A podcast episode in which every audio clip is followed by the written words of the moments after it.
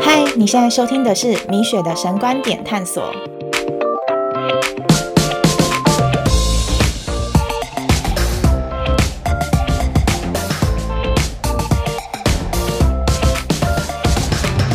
我是米雪，神观点探索是一个探索基督十字架奥秘的音频节目。在这里，你会听到一位神学生试着用圣经的角度诠释眼前的生活，以及透过他的好奇心与身边朋友畅聊每个人的侍奉人生。今天是神观点探索的第二集，我想跟你聊聊身处在跨文化处境的基督徒该怎么面对眼前的属灵低潮，以及我现在在神学院学到的一些能够帮助我胜过试炼的方法，也想在这边跟你分享。是在学生时期认识了耶稣，我信主之后，大部分的时间也都在教会。也许是上帝的恩典吧，我出社会以前一直都住在家里。我也很幸运的认识了一群很可爱的属灵家人。我所待的教会不是只有一直关在里面不断的聚会上课，我们时常老少中青的组团一起外出郊游、跑马拉松。我们也固定周末的去外展宣教。我的生活并没有因为教会而成了捆绑的枷锁，反而成为了我很大的祝福。其实我从学生时代开始就陆续有接触不同跨文化的经验，在大学时期参与的英文社团，每个礼拜外国宣教士都来到我们社团当中和我们做朋友，我们也有很多文化上面的交流。研究所时期有一年，呃，我去到了日本神户当起了交换留学生。我出社会之后，我在东京成了一位职场新鲜人。这几年也因为婚姻的关系来到了加州，现在和先生在这里一起建立我们的家庭。神一直以来在我身上的带领，其实真的很多时候都蛮出乎我意料的。我最近开始在思考，好像当我开始在生涯中做了一个决定的时候，嗯，很多时候那个代价。是我要去面对那个跨出舒适圈而来所带的挑战。那像我这样，因为一个新的身份，常常处在一个不算完全预备好的状态，就得出发踏进一个对我而言是全新的跨文化环境。嗯，其实这种非自愿性的外出生活，在这个时代的你我是蛮容易经历到的情况。也许你是因为念书，或是和我一样出去海外工作。或者是因为婚姻的关系而需要移转到另外一个城市，甚至是与不同的族群生活。那像在海外生活的我们，就像断了脐带一样，我们得离开原本喂养我们的教会，离开了那些能无条件随时帮助我们的家人。像这种在生活和属灵的层面上同时进入跨文化处境的那种煎熬，要是没经历过的人，实在不太能体会。特别神儿女的我们，每天都在信仰和迎面而来的生活挑战中度过。在海外的我们，得需要独自去面对各种处境的孤单、成长这些课题，内心开始会累积很多不稳定、焦躁，还有孤寂的情绪，使得让我们原本稳定的信仰生活，也会在这个时候开始乱了阵脚。不知道你有没有跟我有一样的经历呢？在没有肢体和伙伴的跨文化生活，我们神儿女又要怎么拿起神所赐的全副军装，在这些磨难的日子抵挡仇敌，还要成就一切，还要站立得住呢？然后今年我开始在美国的一间华人的神学院读书。我在上学期的时候选了一堂宣教系的必修，它叫做 Kairos 的宣教课程。在这里，我简单来说，它就是讲到有关大使命呼召这件事，我觉得超有趣。当老师有提到，在统计上，宣教士要进入到一个新的跨文化合场的时候呢，起初你会先经历一段浪漫期，之后不久你会开始从那些粉红泡泡醒过来。之后才会真正的进入到文化的冲击，那种撞墙的状况。那这样子的一个过程呢，通常大概要三到五年不等。那如果这个地方你是第一期的开拓型宣教士呢，宣教士所面临到的压力呢，会超越生病，甚至是配偶死亡或是离婚所带来的精神压力。我在听的时候，上帝仿佛就透过这样子的一个课程、一个机会，瓦解了那种我从日本离开之后所带来的那种不时的控告感。其实我离开日本之后的一一两年，我时常的会有一些对自我的控告出来，会觉得说自己怎么那么的软弱，不够这个，不够那个的，那就一直定罪自己这样子。所以这门学分真的，老实说，蛮吸引我的心的。其实我非常感恩的是，在我信主的教会，我在我的母会当中，我的信仰算是扎根的还可以啦。而且我在那边，神有把我里面那股宣教的 DNA 给觉醒起来。我也是带着这样子的一股宣教的 DNA 离家出走，去到海外的。所以，当我听到有人可以很清楚的诠释宣教这件事情的时候，我就感到非常振奋。台上的讲师啊，是曾经在非洲有十年开拓经历的宣教学者们，他们主要帮助我能够再一次的去思考普世宣教的意义，而不是纸上谈兵的那种神学理论哦，是有结构的、全面而且有策略性的去探讨跨文化福音的这项工程。如果你有再去教会，你可以听到牧师时常的告诉我们，要回应神的呼召，而且你们要去使万民做主的门徒，奉父子圣灵的名给他们施洗。继续在马太福音里面，耶稣也说，这天国的福音要传遍天下，对万民做见证，然后末期才来到。这些都是耶稣留给我们的话，是给我们每一位神儿女的呼召。是我们都有责任去实行的一个大使命。这里讲到一个很重要的讯息，就是耶稣再来的时机。只有在传给万民、传遍天下的时候，他才会再次来到我们当中。你知道吗？全世界有两百二十九个国家和地区，一共有一万七千多个文化群体。比方说，在日本的华人就是一个文化群体。那在菲律宾的美裔，他们也是一个文化群体，所以才会有这么多一万七千个。然后啊，居然现在还有七千多个群体是都没有人传福音给他，或是在这个群体只有少于二 percent 的基督徒。我当时听到这个数字有一点惊讶，我在想，耶稣走后，福音都传遍了两千多年了，但是居然还有七千多个族群没有宣教士对他们传福音。这当中当然因素很多，也许是这个族群目前还是个属灵的硬土，但也有可能是还没有基督徒能够去了解他们的文化，能够用他们的语言向他们传福音，也有可能是因为距离或是文化上真的太难进入等等，这当中非常多的可能性。那如果这七千多个文化群体一直都没有人进入，他们都一直没有被福音得着的话，那我们神儿女又要怎么落实有关耶稣所说的对万民做见证这个大使命呢？我想，我们的福音策略如果再这样继续下去，我们要等到耶稣再来的那天，可能还有很长的一段路要走。有关传福音这件事情，我想我们要传的对象不仅是同温层或是同族群，我们也要去面对跨文化族群的宣教。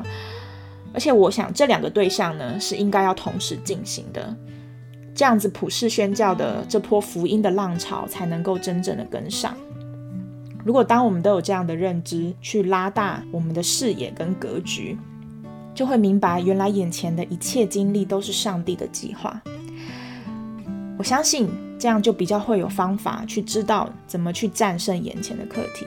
所以，当你开始进到一个新的城市居住的时候，我们都会留心观察上帝要怎么带领我们走眼前的路，找什么样的教会，进入什么样的群体。然而接下来呢，我想和大家分享，我也正在学习的三个实际的操练，来提升我们的属灵视野，战胜负面的情绪。第一，花点时间去充分了解你所待的国家，试着从历史的演进、时事要闻、社会结构。族群分布啊，还有这个地区的人的他们的世界观啊，他们核心的价值观在想什么？请给自己一段不太短的时间，谦卑的去学习他们到底是谁，同时在属灵层面上呢，我也鼓励你努力的去抓取资源，建立合乎圣经的世界观，去试着认识过往，呃，在你眼前的这片土地的宣教前辈，他们所开拓的情况，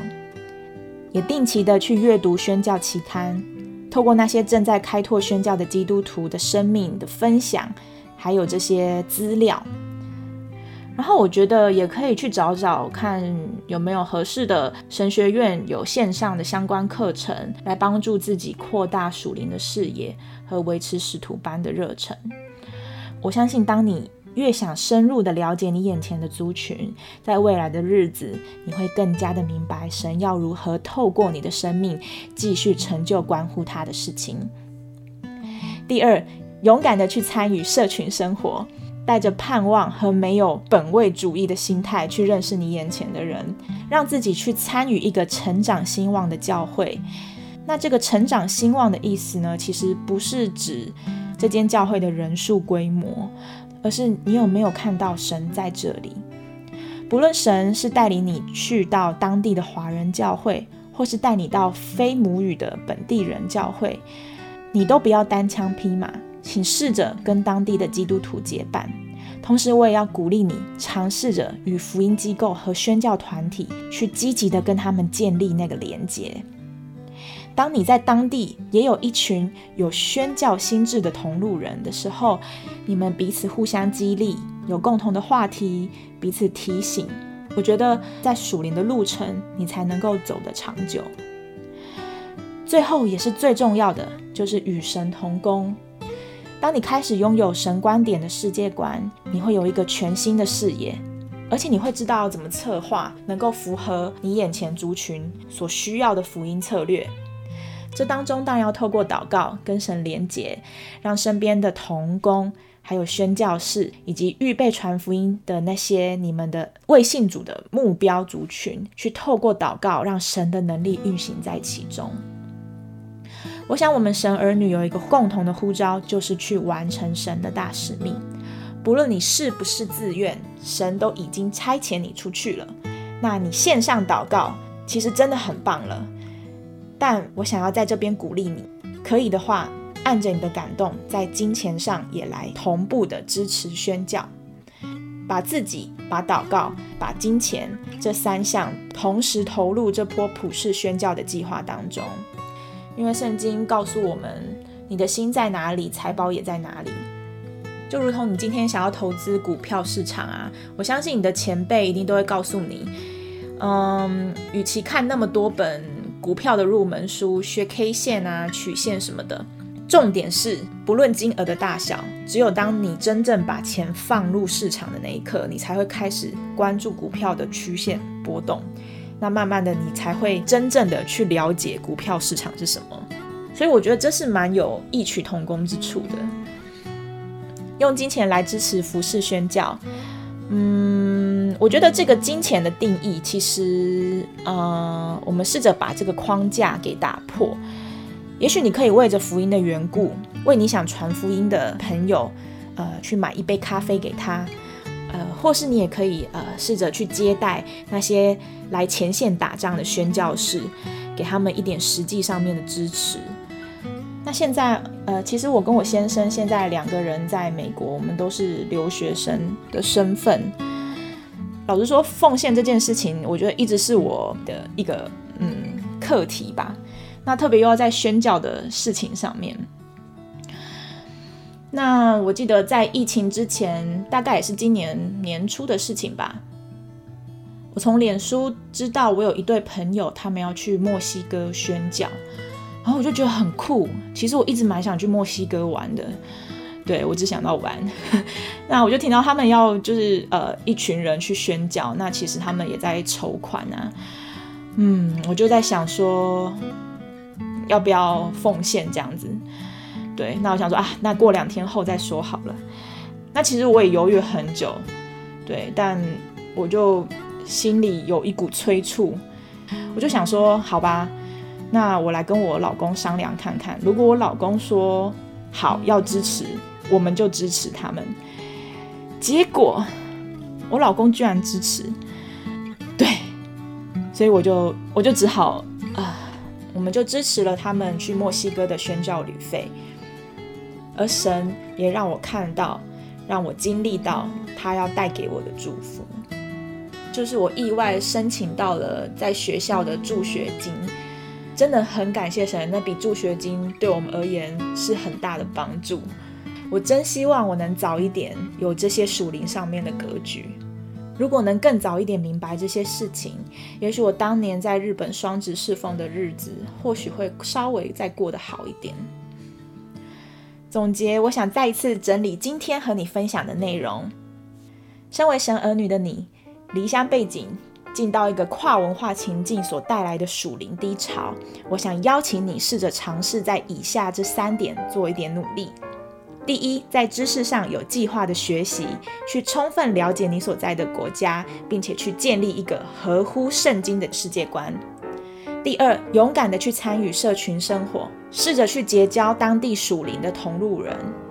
第三，与神同工，神已经拣选你去到海外，请继续带着要服侍他的心智，为着普世宣教的国度，来为着当地未信主的灵魂来祷告。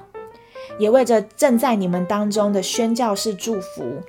让祷告连接于神，让神来成为宣教士和族群之中的中保。最后，我还要鼓励你按着感动，甘心乐意的在金钱上面来支持宣教哦。希望这些分享能够对你有帮助。